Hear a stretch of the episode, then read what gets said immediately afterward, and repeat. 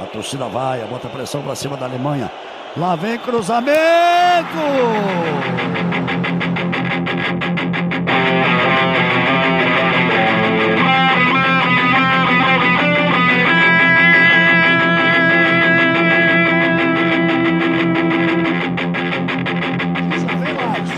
E lá vem mais. Olha a bola tocada, virou passeio. Gol!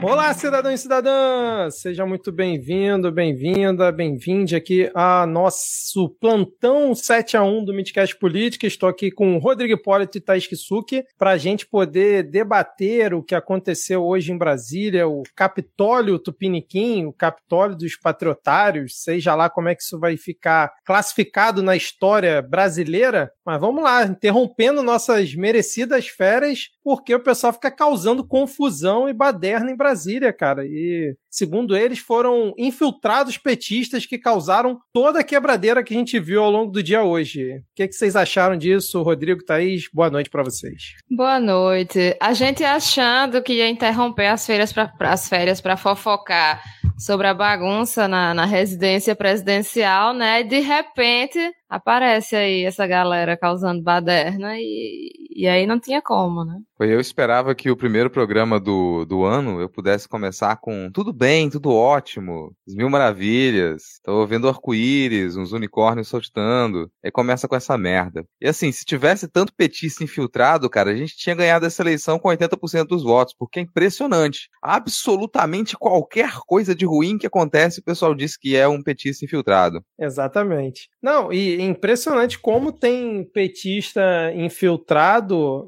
que, pô, se veste todo de patriotário e ninguém identifica, né? Só depois que quebram tudo, aí é que eles falam: olha só quanto petista infiltrado aqui quebrando tudo. Impressionante, cara.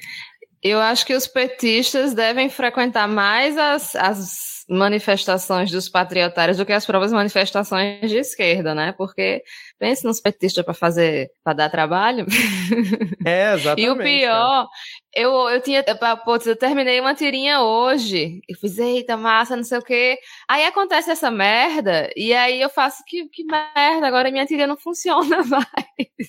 É, cara. Até isso, eles atrapalham a vida da gente. Mas, mas fica tranquila, Thaís, porque a, a vida do pessoal do Fantástico hoje foi muito atrapalhada também, né? Porque mudou completamente. Poliana entrou ao vivo na, na Globo, fez junção com a Globo News, né, para entrar ao vivo, algo que eu nunca tinha visto antes. Mas vamos lá, é, isso já era meio que esperado que acontecesse, isso já vem se desenhando há muito tempo, principalmente aí nos últimos dias a gente teve uma convocação muito grande nas redes sociais bolsonaristas para essa movimentação em Brasília. Parece que ontem chegaram mais de 100 ônibus lá no Distrito Federal com pessoas para essa manifestação hoje e simplesmente nada foi feito. A polícia foi escoltando uma massa gigante de. Gigante assim, né? Na imagem parece muita gente, mas devia ter talvez 5 mil pessoas, não sei. Né? Ela escoltou desde lá do QG, onde eles estavam concentrados, até ali a esplanada é, dos ministérios. Foram escoltando eles e simplesmente chegaram a partir de um bloqueio que a polícia tinha feito, um bloqueio ridículo, com meia dúzia de policiais, quatro cones, e simplesmente a galera passou, teve um ou outro que ainda arriscou jogar um gás de, um gás de pimenta neles, mas os caras passaram tranquilamente, conseguiram chegar no Congresso Nacional, invadir e sair quebrando tudo, depois migraram para o STF, fizeram o mesmo, foram para o Palácio do Planalto, fizeram o mesmo, a gente acompanhando isso tudo ao vivo e as forças de segurança do DEF simplesmente não fizeram absolutamente nada para impedir. Ou fizeram, cara, eles escoltaram. Eles é, escoltaram o pessoal. início, realmente. Ó, estão invadindo minha câmera aqui, ó. Tô dando tilt. E é verdade, cara. eu vou sair e volto Não, de novo. a, a, agora eu tô vendo aqui, é, em, aqui na Globo News, tá mostrando que inclusive acho que começou a chover agora por lá. E aí você vê o tamanho do bloqueio que eles estão fazendo agora, que era o que, era, que, era o que deveria ter sido feito desde o início. Você vê naquela câmera aérea que estava mostrando na Globo, na CNN, o, o cordão de isolamento nas laterais, na frente, né? Que eles foram afastando. Primeiro eles tiraram a galera do STF, depois do Palácio do Planalto, por último do Congresso Nacional e foram afastando a galera. E o que deveria ter sido feito, talvez não com esse tamanho, mas né, uma, uma maior parte do que foi feito no início, é o que a gente está vendo agora, né? E simplesmente eles deixaram correr solto. E tá mostrando agora na Globo News, relembrando que aconteceu tanta coisa é, durante essa tarde e noite que a gente vai tentar relembrar aqui. Mas, Thaís, como é que você viu a cena dos policiais tirando foto, fazendo selfie? E aí a galera tá tomando o Congresso Nacional, os caras estão ali rindo, tirando foto, fazendo live, sei lá. É, a gente já viu isso acontecer antes, né? Eu me senti um pouquinho vingada no momento que derrubaram aquele pobre coitado da cavalaria, né? Olha, vocês escoltaram esse povo, agora eles se voltaram contra vocês, estão dando uma surra em vocês. Fiquei com pena do cavalo, porque o coitado não estava lá por escolha, né? Mas eu achei muito, é, no mínimo curioso, que é, enquanto Lula estava fazendo o, o, o pronunciamento dele e decretando a intervenção federal no Distrito Federal, em Brasília, Ibanez resolveu convocar todas as, as forças policiais. Então, assim, só a partir do momento em que, em que não estava mais sobre a, a não, não, que foi tomada dele a responsabilidade, ele resolveu fazer alguma coisa e depois saiu fazendo um videozinho dizendo me desculpe, presidente Lula. Pelo amor de Deus, né? O país, Brasil, Thaís, tem uma coisa que, que, que policial brasileiro sabe fazer é acabar com manifestação. Então a gente sabe que quando não acaba, é porque eles não querem, né? Exatamente. Inclusive, o pessoal estava relembrando hoje diversos momentos, né? Quando teve manifestação contra a reforma trabalhista, contra a reforma da Previdência, em outros momentos, o pessoal comparando a, as fotos, né? E, obviamente, quando tem manifestação de professor, né? Que aí a, a borracha canta e uhum. não, tem, não tem economia no, no gás de pimenta, né? Mas, assim, é. o. Ah, pode falar. Não, a gente já viu, inclusive, gente perder um olho por muito menos em manifestação aqui no Brasil, né? Gente que nem estava participando, levar tiro de, de, de, bala de borracha e, e perder olho. Então, assim, aqui a gente via a galera indo em cima, é, é, batendo e, e, quebrando tudo e, e, nada acontecia. É óbvio que, que, que que houve é, permissividade e, e, o que já tem sido dito repetidamente é que o, o governo federal tem que, que, fazer o necessário, né? Tem, o que já, já o que começou a ser feito aparentemente, né? Várias pessoas já saíram, já foram saíram presas, né? Mais de 100 pessoas, 150 pessoas já foram presas. Acho que já está o... em 170 agora, pelo que eu estou vendo aqui o responsável é Anderson, Anderson Torres, não é isso? Ele é, Anderson já foi Torres, exonerado. Pra quem, é, para quem não lembra, Pode era falar. o ex-ministro do Bolsonaro, né, do governo Bolsonaro, e quando virou o ano, virou secretário de segurança de Brasília, né, do Distrito Federal, uhum. do, do governo ibanês, e simplesmente assumiu e foi de férias para Miami. Uhum. E aí foi exonerado à distância período, agora. Né? Exatamente. Mas ele, eu acho, ele tá em Miami mesmo ou ele tá em Orlando? Eu achava que ele tava em Orlando. É, Miami, Mas de qualquer mas... forma, é curiosa essa escolha, né, da, da, da, localidade dele, né? Há de se... Tem muita Exato. coisa, olha, tem, tem muita coisa ainda. Eu acho que o Ivan Mizanzuki devia fazer um podcast, porque tem tanta coisa para investigar sobre isso que acontece hoje, que assim, todas as pessoas, a gente viu, é, eu não me lembro se foi o Braga Neto que foi filmado dentro dos, dos desses acampamentos, né? Então, o que, que, foi falado lá? Que tipo de orientações foram dadas a essas pessoas, né? É. A gente tem, tem evidências de que, que foram financiados né? A gente viu gente falando, eu vi vídeo de, de gente falando, ah, os, os empresários que estão ajudando a gente mandem outros ônibus, porque o ônibus que a gente. eu ri muito. O ônibus que a gente contratou, o motorista levou o nosso dinheiro e não apareceu. então, assim, parabéns para esse motorista, que é um, um salve para ele. brasileiro. Exatamente. Você achou que, você, que tinha invadido sua casa aí, Rodrigo. Aí você é, até botou uma é. camisa é. verde pra não ser confundir, pra passar ileso. É, cara, eu vou colocar algum adesivo amarelo. Tem um amarelo aqui em cima, gente. Já tá todo de verde amarelo. É, o, o, rapidinho, Rodrigo, antes de você comentar, a gente tava falando aqui de, do, que, do que aconteceu, né, do, das prisões que foram efetuadas, mas o Caio Vinícius está comentando aqui no chat que o Múcio estava no QG. E realmente, assim, o José Múcio, que é o atual ministro da, da defesa, eu já comentei é, até no Twitter do, do Midcast, não sei se eu cheguei a comentar em alguma gravação nossa, acho que não deu tempo, mas eu achei ele uma péssima escolha. O Lula tinha uma oportunidade perfeita para botar alguém que realmente pudesse, talvez, botar uma ordem nas Forças Armadas ou tentar alguma ação. Ele preferiu o apaziguar, né? Como diz lá a vinheta do Medo e Delírio, o Lula é bicampeão nacional em como é que é? Conciliação, né? E, uhum. então, assim, ele optou pelo Múcio, que foi uma escolha, vamos dizer assim, moderada e que agradava os militares. O cidadão, além de, sei lá, alguns dias atrás ter comentado que achava as manifestações democráticas, estava tudo certo, inclusive ele tinha parentes nas manifestações em frente aos QGs. Segundo o antagonista, hoje ele estava no QG, aqui, lá em frente ao QG em Brasília, olhando a manifestação. Parece que ele passou de carro, né? Observou e tal. Mas o cara foi hoje lá e até agora ele não se pronunciou. O cara é o ministro da Defesa. Ele tinha o poder de mandar acabar com essas manifestações, acabar com essa confusão, porque fica naquele embrólio, né? Os caras estão concentrados em área militar, aí a PM não pode atuar, ninguém pode atuar, só o exército, e ele simplesmente não faz nada. O mínimo que eu espero do Lula, ele voltando para Brasília, que o Lula tá em Araraquara, que ele foi lá prestar solidariedade. Ele a, já chegou já voltou, né? Brasília. Né? Já chegou em Brasília. O mínimo que eu espero é que ele demita o José Múcio, né? E o Flávio Dino, vou te falar que para mim vacilou também. Ele, ele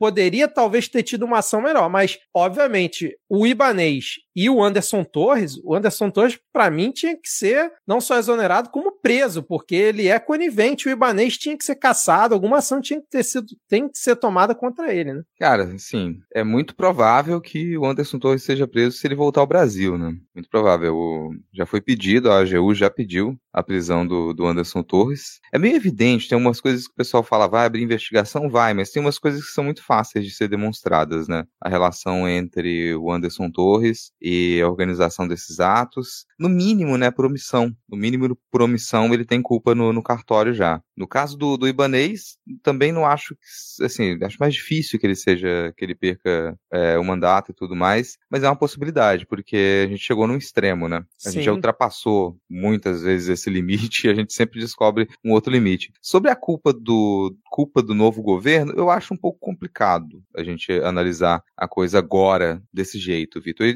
muita gente na, na Globo News estava falando isso também, falando, nossa, tem que lembrar que já é um novo governo, então o culpado é esse governo para lá, cara, porque você pega um, um governo com muita estrutura de polícia do Estado altamente aparelhada, a PF toda aparelhada, a PRF explicitamente golpista, a PM em subordinação aos governadores já faz algum tempo, sabe? Com lideranças da PM envolvida com esses atos golpistas também. Então você querer que as coisas funcionem como se a gente estivesse em um Estado organizado, a gente não está ainda num Estado democrático. Um governo democrático foi eleito, mas a estrutura estatal ela foi profundamente corrompida durante esses seis anos desde, a, desde que o Temer foi ao poder e muito mais nos últimos quatro anos durante o governo Bolsonaro. Então você pensa na atuação de um ministro da Justiça diante de uma PF que ela é uma PF aparelhada, muito competente em alguns setores, mas outros dominados por alguns agentes golpistas. Você pega uma, um Ministério da Justiça com que tem que dialogar com governadores que alguns concordam com uma PM golpista e outros têm uma PM insubordinada. Um ministro da Justiça que ele tem que lidar com uma PRF que já demonstrou que é golpista também. Então você tem problemas internos que eles dificilmente teriam sido resolvidos nessa primeira semana de governo. Se esse ato, se isso acontecesse daqui a um mês, dois meses, provavelmente o ministro da Justiça teria muito mais condição de atuar.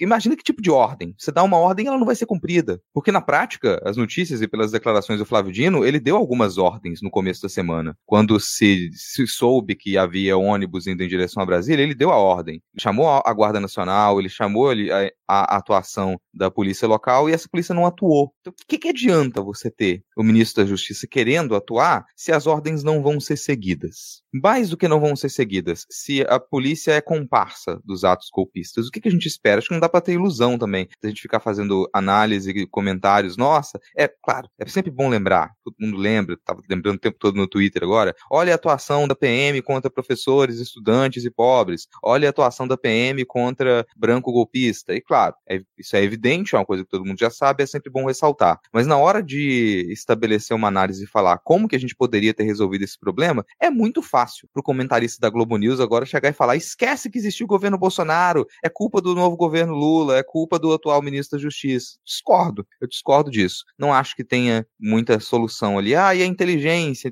A inteligência ainda está sendo reorganizada para servir esse governo. Durante quatro anos, toda essa estrutura de polícia e de inteligência serviu à, à antidemocracia do desgoverno Bolsonaro. Não vai ser com mágica e com algumas exonerações que você resolve esse problema, cara. E nem vai ser nessa primeira nem nessa segunda semana. Você pode ainda não vai ser fácil. O pessoal está dizendo, vai lá agora, o Lula resolve, vai o Flávio Dino lá e resolve. Não, não vai ser tão simples você conseguir é, punir essas pessoas, chegar aos responsáveis, mesmo que os nomes estejam ali. Tá filmado, não é difícil você chegar ao nome de quem fez o Pix para pagar esses, esses ônibus, para pagar banheiro químico, para poder pagar alimentação, as, os quilos e quilos e quilos de carne para o pessoal fazer churrasco. Tá ali. Mas como é que você trabalha se toda essa estrutura tá aparelhada e tá servindo aos golpistas? É, assim, só para deixar claro antes da Thaís falar que eu não acho que o governo Lula seja o culpado pelo que aconteceu hoje em Brasília. Para mim, a culpa do que aconteceu hoje é de Jair Messias Bolsonaro e do Ibanez Rocha. Só que a atuação do Múcio, desde que ele assumiu até o que aconteceu hoje, para mim é reprovável. Não tem mais condição do Lula manter ele no governo. E o Flávio Dino, eu acredito que ele tem a sua parcela de culpa, mas mínima. Não é que, tipo assim, olha, tem que tirar o Flávio Dino. Não é isso. Mas o Múcio, para mim,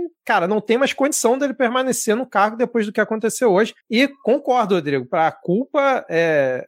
Quer dizer, você não comentou isso, né? Mas eu concordo que realmente não é uma ação fácil de você reordenar toda essa estrutura que foi altamente aparelhada. E a culpa, sim, é do Bolsonaro, que incentivou isso ao longo dos últimos quatro anos, e do Ibanês, que a gente sabe que é um político bolsonarista e que foi conivente. A atuação da Polícia do Distrito Federal, que é a mais bem paga do Brasil, vamos lembrar isso, foi, assim, absurda. E eu tô vendo aqui que o Flávio Dino parece que comentou que mais de 200 já foram presos. Então, é, tá aumentando. Aliás, uma imagem que é muito legal de se ver são os, os, os ônibus da polícia chegando na delegacia com os patriotas todos algemados sendo levados para a prisão. Isso foi, foi bonito de ver. A única coisa boa de se ver hoje diante dessa destruição toda. Eu vi o pessoal no chat dizendo que o, o governo do Distrito Federal já tinha anunciado 400 presos aqui no, no chat da live.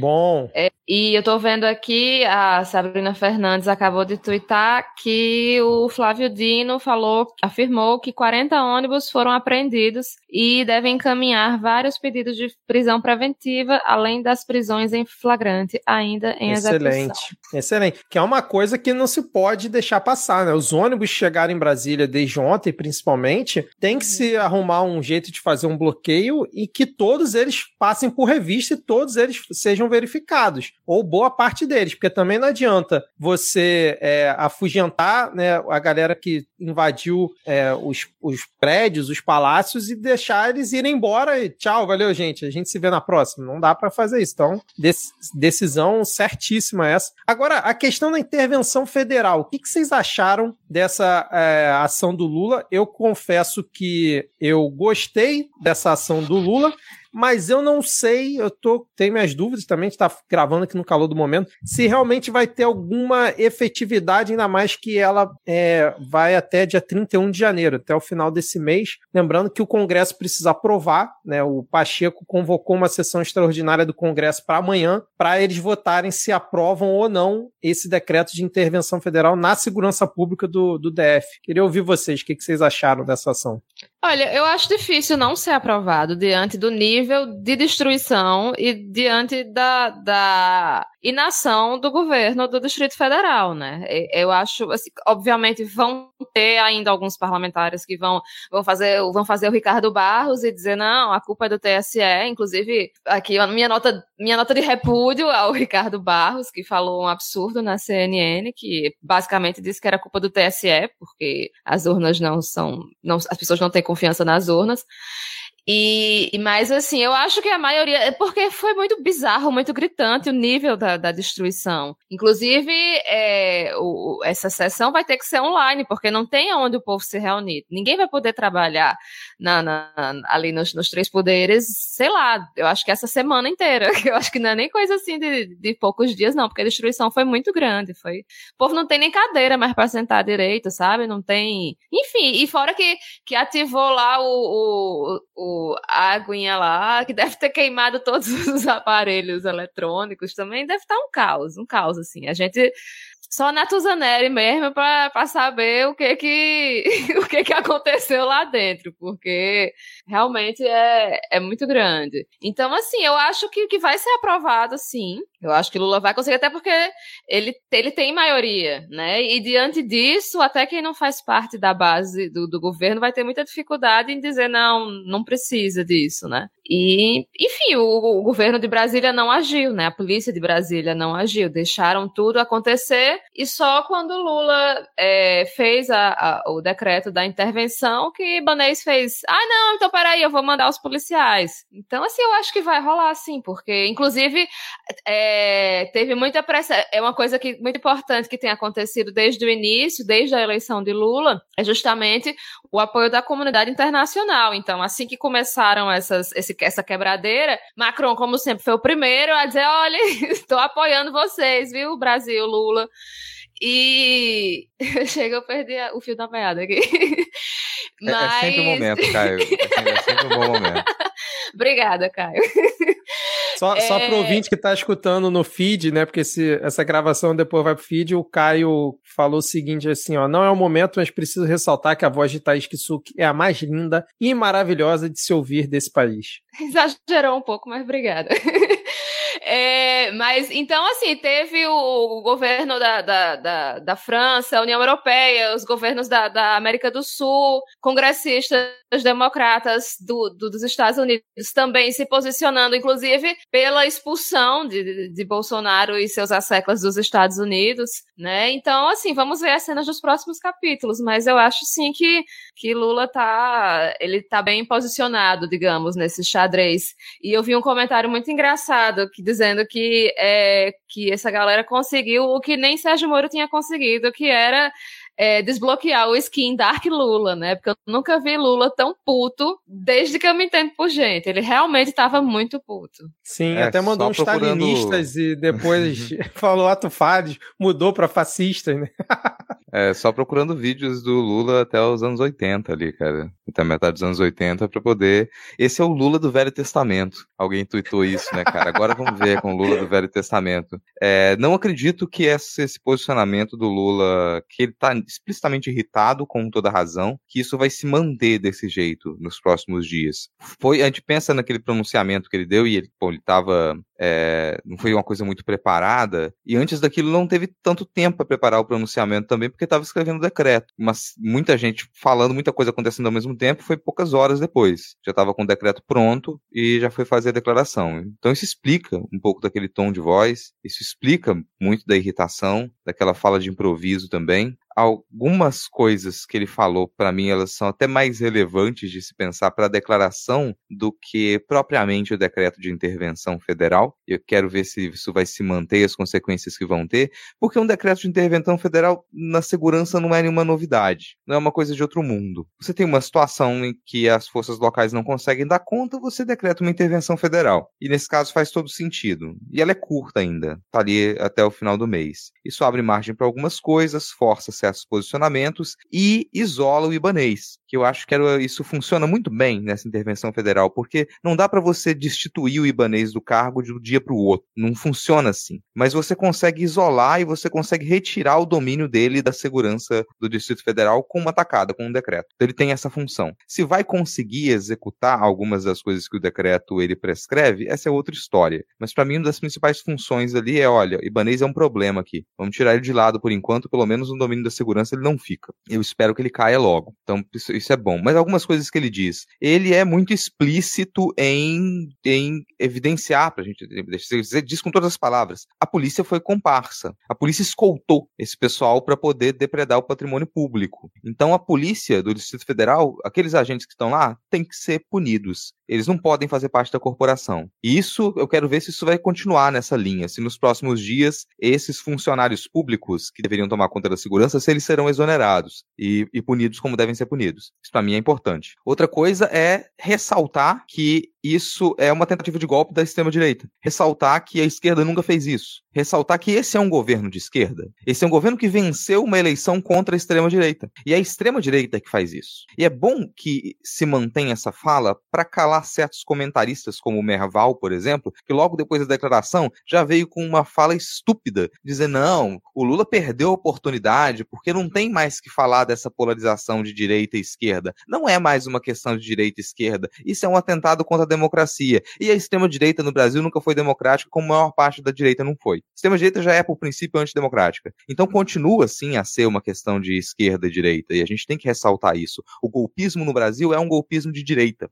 Sempre foi. A violência no Brasil é a violência de direita. Sempre foi. O Estado policialesco no Brasil é um Estado policialesco de direita. Sempre foi. A política econômica no Brasil é de direita. E sempre foi. Então, se você quer colocar as coisas. Não dá para. O pessoal quer despolitizar a invasão dos prédios dos três poderes da capital federal, cara.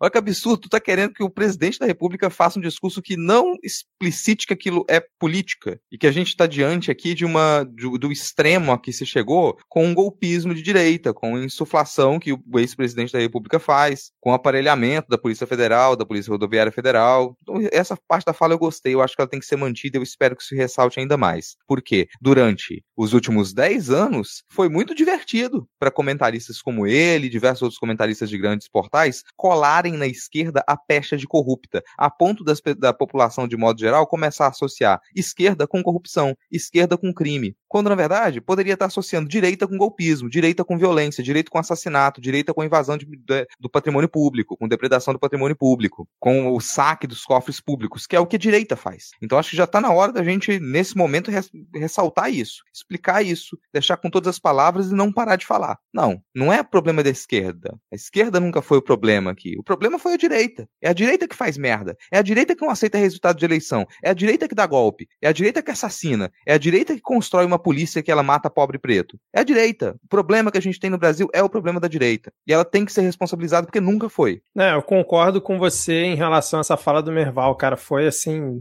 lamentável o que ele fez. Que, é como você falou, foi na sequência da fala do Lula, ele me manda essa, né? E aí eu não estava assistindo, mas eu vi o pessoal no Twitter comentando que na CNN eles estavam comparando os golpistas, terroristas de hoje com os black blocs das manifestações lá de 2013. Assim, é completamente descabida essa comparação comparação. E eu, uma coisa que eu gostei na cobertura da Globo News barra Globo, né, foi que eles, a partir de um certo momento, eles passaram a usar terroristas em todos os comentários. Não só no, no, nos créditos ali na tela, mas todos os comentaristas passaram a utilizar esse termo, que é o termo que tem que ser utilizado mesmo, porque isso que eles fizeram. Exatamente, isso foi terrorismo que fizeram hoje. Mas aí vai sempre vir aquele falar, não, mas perante a lei antiterrorismo e tal, lá no inciso tal, não, não dá para enquadrar como terrorismo. Vamos ver como é que vai ser a análise da, da galera do jurídico, né? A galera que entende mais do que a gente falando sobre o que aconteceu hoje. Mas eu tô com a TV aqui no mudo, mas eu vi que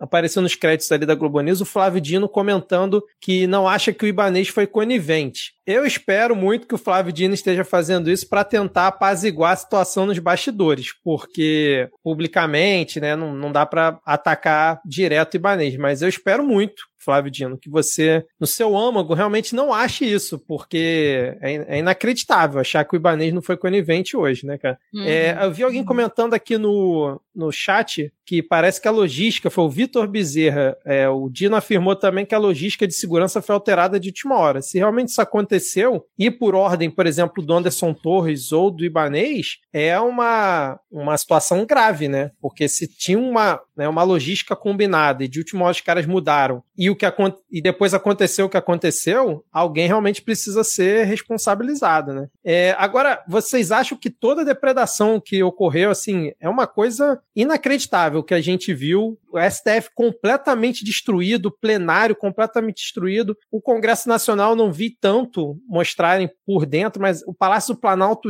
destruído também. Acho que eles só não conseguiram entrar na, na sala é, do gabinete do Lula, né? Mas vocês acham que dá para fazer um, uma, um, comparativo com o Capitólio? Porque eu acho que a coisa foi tão é, exacerbada aqui no Brasil que eu acho que. Não vou falar que o Capitólio virou fichinha perto do que aconteceu hoje, porque aquilo lá foi, foi terrível.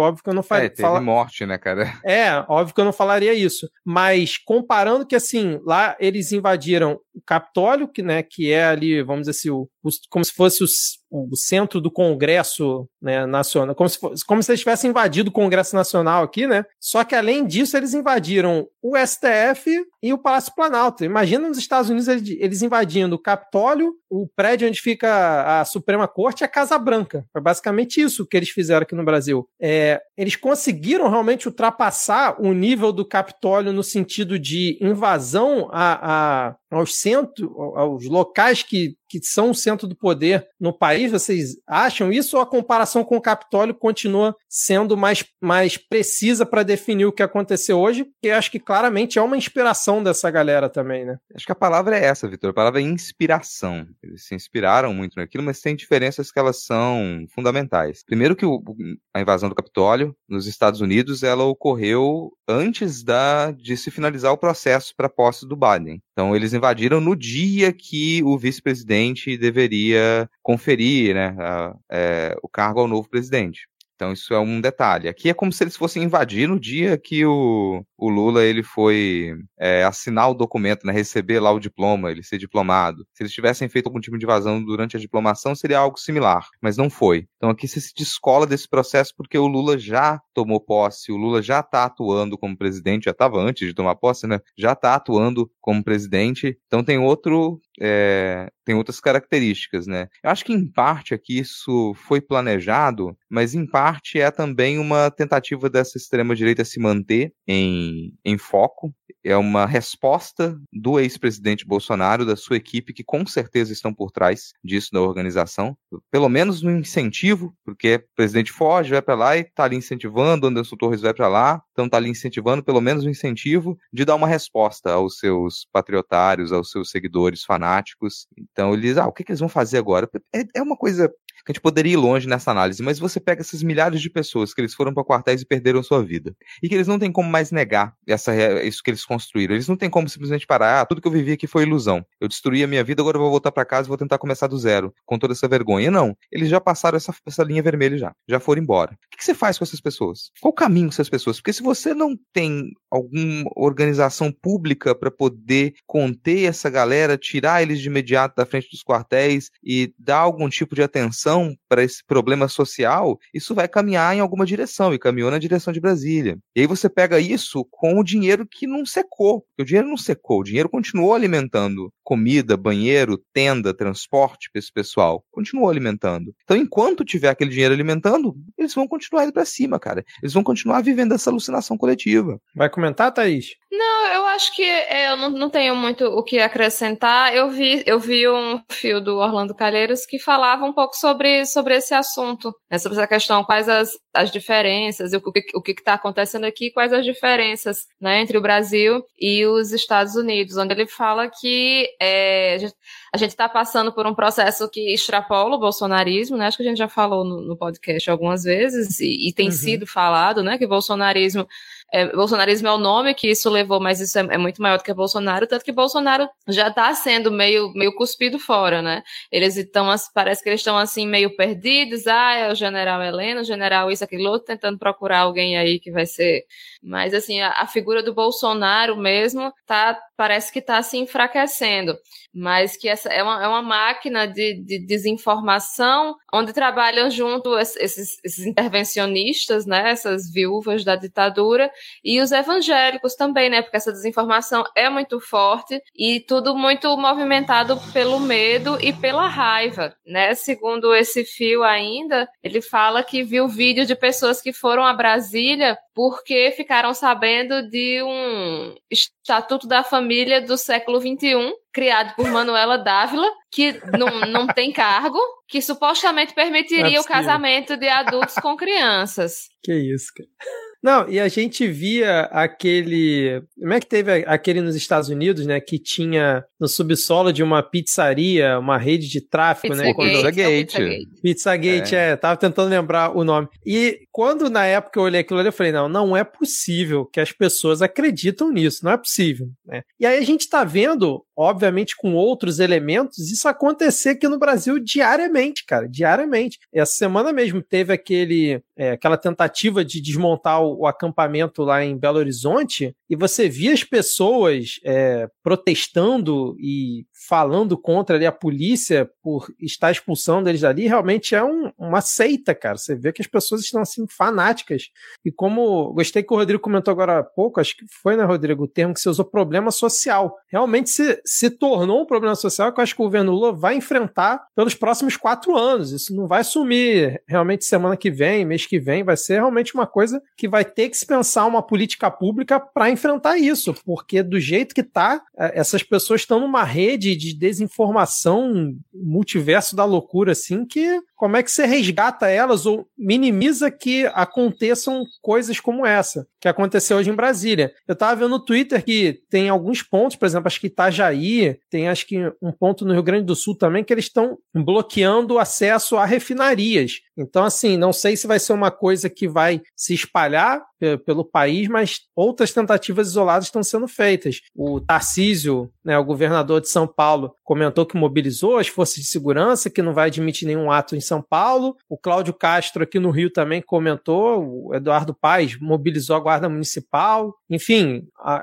os agentes políticos estão se movimentando para evitar que isso também se espalhe por, por outras cidades. Né? E só comentar que o Caio Vinícius no, aqui no chat falou que, não lembro se foi na CNN ou na Band, na Band News, mas falaram que pela lei antiterrorismo, o que rolou se enquadra sim, hoje, né, juridicamente falando, como atos terroristas. Espero que sim, porque realmente essa gente tem que ser criminalizada de alguma forma. Ele comentou aqui que teve escultura roubada, eles roubaram muita coisa, escultura, é, notebook do Congresso, roubaram até o sorvete, cara. Tem um, um vídeo que o cara tá no, acho que é no STF, aí tem um frigobar assim, tá tudo destruído, aí tem um potinho de sorvete, o cara pega, pega esse, esse docinho aí pra gente. Então, assim, é, furaram a tela do Di Cavalcante, né, uma tela é, histórica, que depredaram tudo, cara. É, foi, é, assim, tem uma imagem de um do, dos terroristas segurando o original da Constituição de 88, cara. Eu não sei que fim levou depois daquilo. Mas antes do Lula chegar, uma, passaram uma equipe antibomba, né, no palácio, para verificar que tava tudo ok para ele chegar, e já começaram a fazer um inventário do que, que foi quebrado, do que, que foi roubado. E, bom, alguns itens talvez desapareçam, outros eles foram realmente destruídos, não vai dar nem para restaurar. Em alguns casos você vai gastar muito com restauro, então isso já deu um prejuízo gigantesco. Deu um prejuízo. E a gente está falando das refinarias, é, acho que em, em, no Amazonas, não sei qual cidade, mas já chegou as mensagens de que eles estão organizando aí para os próximos dias também o bloqueio de uma distribuidora para poder parar de distribuir combustível, né? Então é tentativas, são tentativas organizadas de criar o caos, de tentar exigir aquele que é o sonho deles, que é uma intervenção do, das Forças Armadas, né? E que não vai acontecer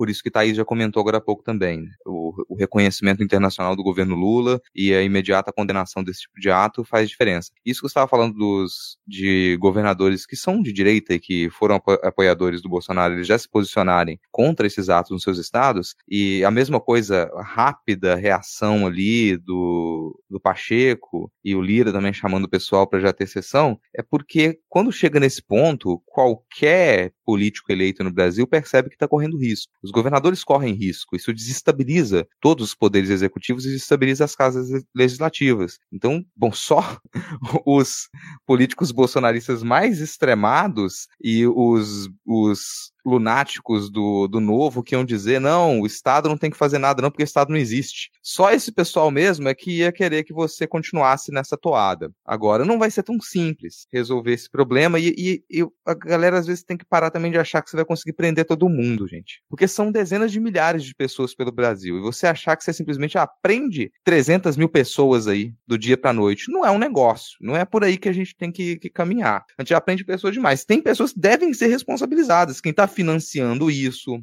Jair Messias Bolsonaro, Anderson Torres, a galera que está por trás dessa organização, esses sim, tem que ser responsabilizados, tem que ser punidos, tem que ser presos, essa galera. Agora, você achar que você vai prender todo esse pessoal, todos esses milhares de, de terroristas que, que invadiram lá, isso é uma ilusão também, não vai por aí. Vamos tentar ir no, na raiz do problema, né? Cortar o dinheiro dessa galera, responsabilizar quem tem que responsabilizar. Às vezes não é o caso de prender todo mundo, mas dá para fichar a grande maioria ali, pelo menos, né? Para você ter o nome, ter o, o, registro de quem participou dessa baderna. É, eu tô vendo aqui e... na. Rapidinho, Thaís, eu tô vendo aqui na Globo News mostrando do alto o acampamento em frente ao QG do Exército. Por enquanto, zero movimentação por lá de, da, das forças de segurança. Continua acampamento lá, pouca gente reunida, mas nada foi desmobilizado, nenhuma ação foi tomada ainda ali. O, aí no, tem o comentário do Vitor Bezerra, né, que é muita coincidência o Torres ir para os Estados Unidos logo nesse momento, que ele era o secretário de Segurança Pública do Distrito Federal, e eu não acredito realmente que, que seja coincidência, não. Eu, o que eu acredito, aqui, ó, ó o jurídico, eu não estou dizendo que foi, eu estou dizendo que aparentemente, o que parece é que foi tudo planejado de fato, não foi uma coincidência. É, outra coisa que eu queria falar que é, um, um tweet que, que Sérgio Moro fez hoje às 13h22 da tarde. O novo governo Lula iniciou mais preocupado em reprimir protestos e a opinião divergente do que em apresentar resultados. governo que está faz uma semana, né? De volta, o loteamento político irrestrito de ministérios e estatais. Tudo em prol de uma misteriosa reconstrução sem qualquer rumo. Não é um bom começo. Enfim, só para falar da ironia que é esse tweet hoje no começo da tarde. E quem também ressuscitou foi o cidadão parisiense de Sobral, né? Começou Sim. a falar as besteiras dele, a, surgiu assim o, o, jardim das, das Opa, rosas. hora de encerrar a live, gente. Começou a trazer lá, a, né? Começaram a tentar capitanear esse fato, dizendo: olha aí, tá vendo?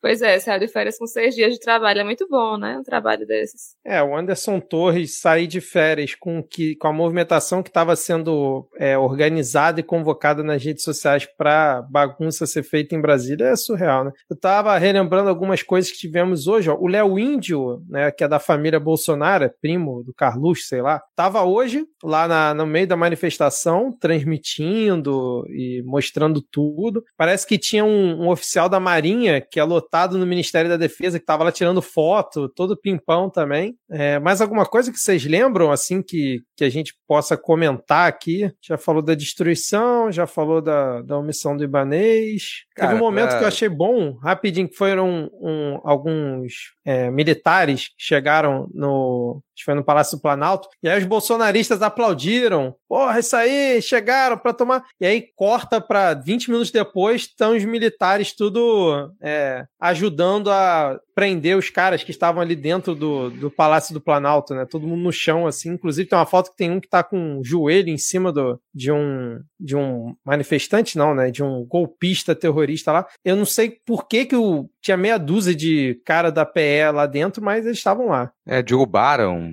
um militar da cavalaria também, e agrediram cara. um cara. E é aquilo, uma coisa que a gente tem que ser rápida é o afastamento, pelo menos o afastamento dos policiais que estavam nessa primeira uma hora e meia, duas horas ali e que não só permitiram, como guiaram uhum. os, os terroristas. Isso já é um começo, porque se não tiver nenhuma resposta para as forças policiais, se não tiver nenhum enfrentamento do governo ao que acontece nas forças policiais, a gente não tem por onde trabalhar na sequência, porque a gente vai continuar na dependência da força policial. E se não tem a mínima confiança de que os policiais eles vão seguir as ordens dos governadores, eles vão seguir as ordens do ministro da Justiça, a gente já se fudeu. Não a tem, tem é mais é o que fazer. É. Então essa para mim é uma das respostas que tem que ser mais rápidas. Punir esses policiais. Por isso, se vai ter reclamação na corporação, foda-se, porque é o, é o, único caminho, assim. Concordo com o Vitor também que agora é a hora de, de demitir o Múcio. O Múcio, ele foi colocado naquele cargo, e aí a gente até esquece, né, mas durante o período de transição, ali um mês atrás, durante o período de transição, era uma pressão gigantesca e uma explícita insubordinação dos chefes das Forças Armadas, explícita insubordinação. Então o pessoal simplesmente estava disposto a não aceitar a indicação do Lula. Era esse o ponto, eles já estavam num complô, numa conspiração para poder se recusar a aceitar o novo governo. E o Múcio, ele surgiu como um nome que, bom, se a gente colocar ali, eles vão aceitar e a gente consegue terminar a transição. Era esse o nível que a coisa estava. Tá? Como é que vai conseguir terminar a transição porque as Forças Armadas estão fazendo merda atrás de merda e enchendo o raio da paciência. E aí não era só, nossa, a gente está com medo de que eles deem um golpe à moda antiga. Embora isso sempre seja possível, era assim, isso era muito remoto, essa possibilidade remota. Mas você está num período de transição, o pessoal tentando trabalhar, a mídia enchendo o raio da paciência também, você tendo que fazer as contas que mostravam essa terra arrasada que o governo Bolsonaro deixou. Quanto menos problema você tivesse ali naquela hora, melhor. Mas agora isso já foi. Agora já foi. O Lula já assumiu, boa parte do governo já está montado, e, e, esse vexame, isso que aconteceu agora, é mais do que suficiente para poder demitir o Múcio e colocar alguém que resolva realmente fazer aquele trabalho, né? E esse trabalho de diálogo com as Forças Armadas, que são um problema, não envolve só ouvir o que as Forças Armadas querem e acatar, encontrar um jeito de encaixar isso dentro do Estado Democrático. Não. É conseguir falar não para as Forças Armadas, eles ouvirem e aceitarem. Porque se for só eles falando e colocando as condições dele, não tem governabilidade que dê conta, cara. Não tem. Então eu, eu acredito que o Múcio seja um nome que, que ele vai rodar. A pressão ela já começou e ela vem de vários lados, assim. Ele não só não ajudou, como atrapalhou bastante. Tem que ver também se a gente vai conseguir agora colocar na chefia da, da PF e fazer uma, uma, não se fala em pente fino, né? Mas uma observação mais cuidadosa dos agentes da PF que eles estão mais próximos desses atos golpistas dos que não estão. Porque tem que rolar exoneração, tem que rolar demissão. Senão, não, novamente, não vai para frente. Se a gente continuar com, a, com a,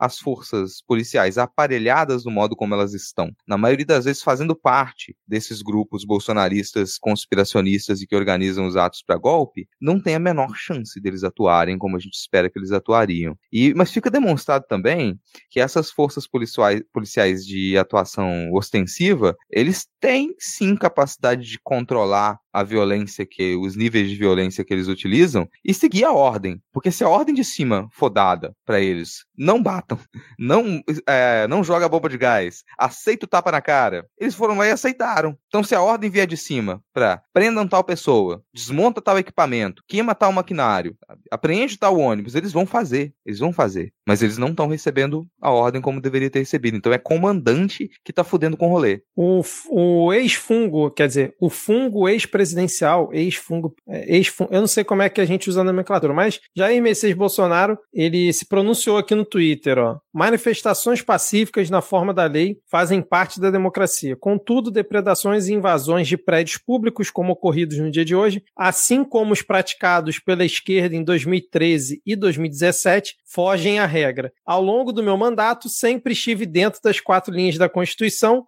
respeitando e defendendo as leis, a democracia, a transparência e a nossa sagrada liberdade. No mais, repudio as acusações sem provas a mim atribuídas por parte do atual chefe do Executivo do Brasil. E com esse final de, de thread no Twitter, acho que é a primeira vez que Jair Bolsonaro admite que o Lula é o atual chefe do executivo do Brasil, né? Porque ele se referencia a Lula dessa forma, né, cara?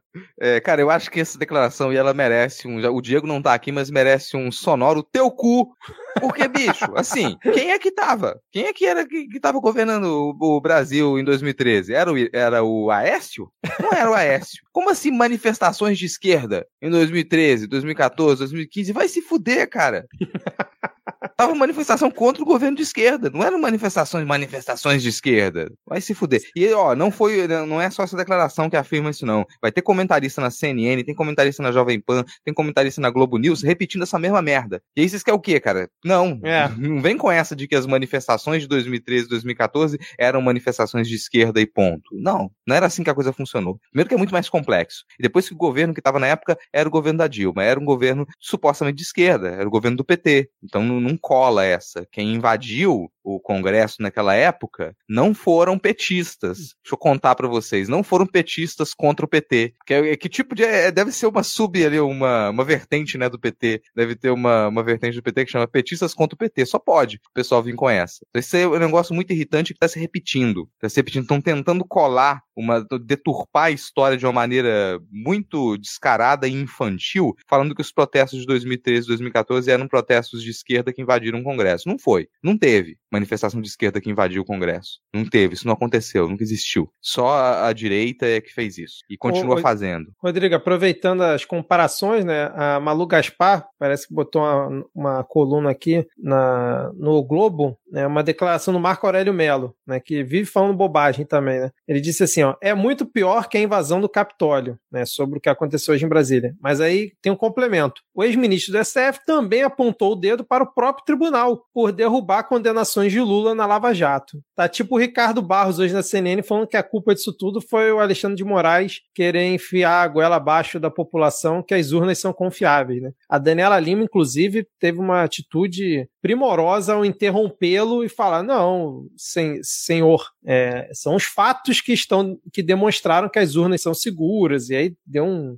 sabão lá nele, mas aí depois teve que dar o direito de fala pro, pro sujeito e ele acabou falando um monte de bobagem da mesma forma. Agora, em relação a essa tentativa de tirar o corpo fora do Bolsonaro, a gente já está caminhando aqui pro final, é, vocês acham que esses pedidos dos congressistas americanos, eu, eu, vi pelo menos dois, né? Um que eu não conheço e a AOC pedindo a extradição do Bolsonaro lá dos Estados Unidos. Você acha que dá em alguma coisa isso ou é mais Sim, só para manter a pressão mesmo, porque eu confesso que não vejo que isso seja prático, né? Que isso vai realmente surtir ah, O Congresso coisa. dos Estados Unidos que não consegue nem eleger o presidente da, da, casa, não tem capacidade de fazer uma votação e eleger o presidente da casa, bom, não acho que eles vão entrar em um acordo facilmente para poder isso ajustar, mas é possível, tá? É possível, porque é, primeiro que dá para se realmente você conseguir exigir que o Bolsonaro ele volte para o Brasil aqui para poder prestar depoimento, por exemplo, você consegue ter uma condução para ele que ele preste depoimento. Se ele se recusar, ele ele seria trazido coercitivamente e vai estar tá foragido, né? Vamos colocar as coisas nesses termos assim. Então tem como.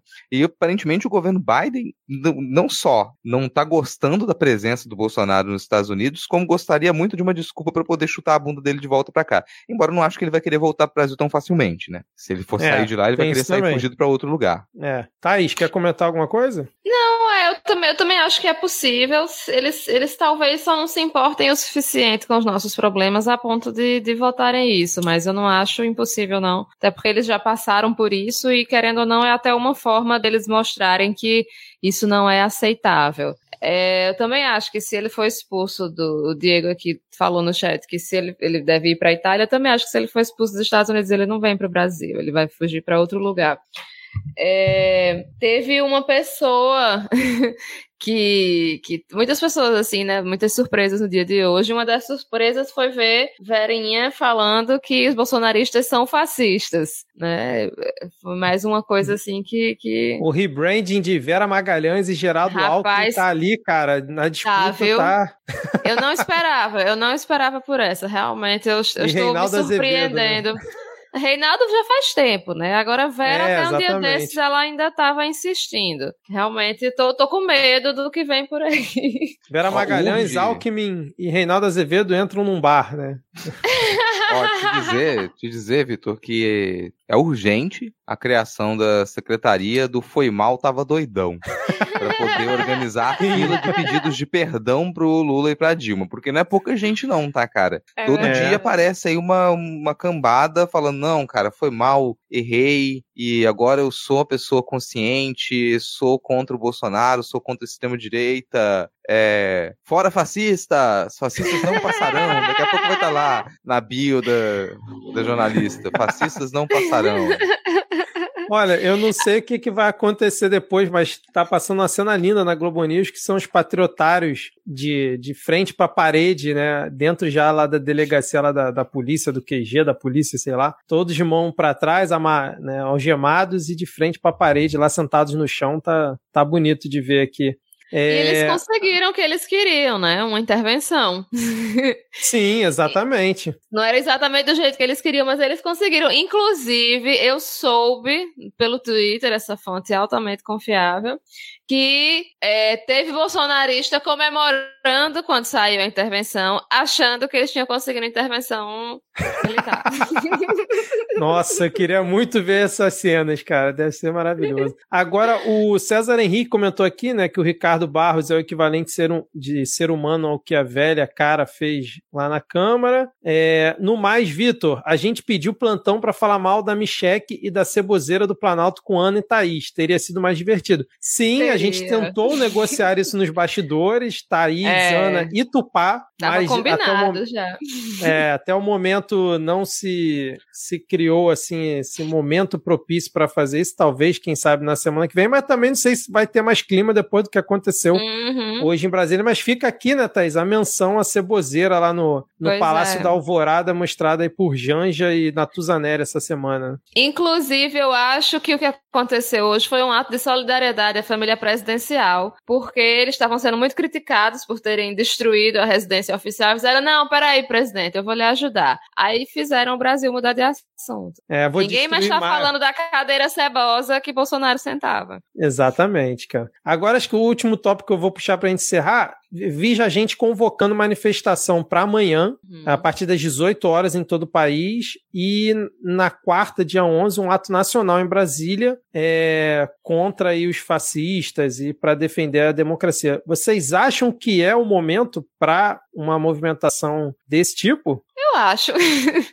Eu acho, assim, não queria, né? Ainda tava no clima da posse e tal, que massa. Mas, assim, é, é também sobre demonstrações, né? Demonstrações, porque depois disso, imagina como vão estar os grupos bolsonaristas depois de hoje, né? Olha só, o povo, vamos derrubar. Que eles acreditam em qualquer merda, né? Que, que se diga no grupo do WhatsApp. Então, ah, o povo vai conseguir, vamos derrubar, não sei o quê. Eu acho, eu acho que, que sim, que é algo positivo é, haver alguma alguma forma de, de, de retorno, de, de, de, demonstração de apoio ao governo.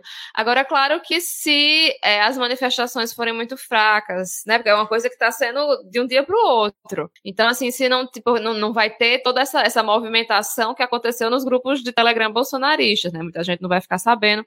Então, assim, talvez acabe tendo um efeito não tão positivo quanto se espera por causa disso, assim. É, cara, para mim tem alguns modos disso dar certo. Primeiro seria a gente conseguir aí uma grande doação para poder pagar centenas de ônibus para levar o pessoal, centenas de ônibus com almoço pago, almoço, janta pago, café da manhã bonitinho, né? É, tendas armadas, banheiro químico e um show surpresa da Juliette. Aí eu acho que é um caminho, a gente consegue reunir bastante gente, porque as pessoas não têm condição de simplesmente pegar do seu bolso e pagar para poder ir para Brasília do nada. Essa galera não pagou do bolso dela. Uhum. Então você teve uma grande organização por trás e prévia. E num final de semana, né? organizando né? isso. É, e para acontecer no domingo, mas tudo pago. Então não dá para você esperar uma grande manifestação de esquerda com as pessoas pagando do seu bolso para ir numa segunda-feira para Brasília. Não é assim que funciona. Não, na verdade, eu acho se... necessário. É, segunda seria atos pelo país e quarta-feira seria seria é. em Brasília. Não que mude muita coisa, né? De segunda para quarta. Mas é assim, dá para fazer e tem que fazer, eu concordo com o Thaís, é sempre o momento. A esquerda nunca pode abandonar a rua, abandonar a barricada, nunca pode deixar de fazer greve, nunca pode deixar de se mobilizar. Se a gente deixa, a gente se fode bonito. Então é sempre o momento. Mas não dá para esperar que a gente vai ter atos gigantescos do nada, porque as pessoas estão trabalhando, porque elas não têm dinheiro para poder ficar 60 dias na porta do quartel. Outra forma disso acontecer também seria o Corinthians marcar um amistoso no Mané Garrincha.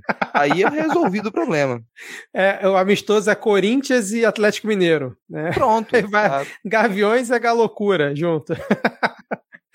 Ai, ai. Bom, gente, já estamos aqui um, há uma hora gravando. A gente, se, a gente combinou aqui de gravar até umas nove e meia, já são nove e quarenta. Amanhã é segunda, todo mundo tem que trabalhar. Pode falar só duas coisas?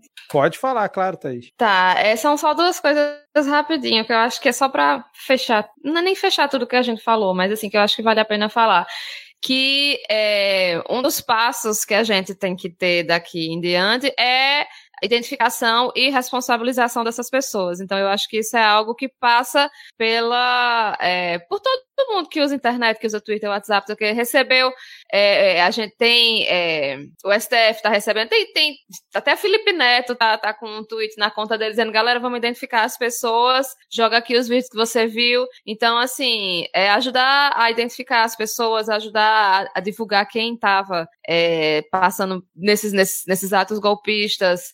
É, que mais? Bom, enfim, é, é isso. Tinha, eu ia falar mais alguma coisa, mas esqueci. Mas uma outra coisa que eu vi hoje, é uma fala de Dilma, enfim, um trecho de uma fala dela, que ela fala sobre a, a, democracia, né? Que, que não existe a manutenção da democracia sem a organização popular. Então, isso acaba falando um pouquinho do que eu estava falando anteriormente também. Então, assim, de alguma forma, se a gente quer manter a democracia, se a gente quer continuar conquistando direitos, a gente tem que se organizar. E aí, como cada um vai se organizar, vai de, de cada um, do, do, que, tipo, você é professor, você foca na educação, enfim, você é dos esportes, você foca nisso, enfim, você vê qual é a área onde você mais se identifica, até dentro da sua igreja, partido político, movimento estudantil, que é algo que é muito ridicularizado por certas pessoas, mas é importante também, é uma, uma importante forma de, de, formação política. Então, assim, é, é, é isso. É, tá começando, ninguém disse que ia ser fácil. Exatamente. Então, a gente vai fechar por aqui hoje esse plantão 7 a 1 extraordinário. Vamos ver se rola o plantão sebo na alvorada, né, Thaís? com você, Ana e Tupá, nada confirmado, mas se isso não ocorrer, a gente volta aí, sei lá, final de janeiro, início de fevereiro, não sei, ainda não tá certo, tá bom? Então é isso, espero que vocês tenham curtido aqui, nos acompanhado, eu, até que bastante gente para um domingo à noite. Valeu, ouvinte que tá escutando aí no feed e até qualquer dia, né, Rodrigo Thaís? É. Até, até qualquer dia. Eu espero que no próximo programa eu possa começar com tá tudo bem, tá tudo ótimo. Calma que o BBB tá vindo, Rodrigo. Isso vai acontecer Pô, também. Verdade, isso aí. Gente tem que correr lá pra adiantar as minhas leituras, porque depois que começar o BBB tá perdido. Então valeu, gente. Obrigado aí quem acompanhou ao vivo aqui. Obrigado, ouvinte, que tá escutando a gente no feed. Abraços. Tchau, tchau. Valeu. Tchau. Falou.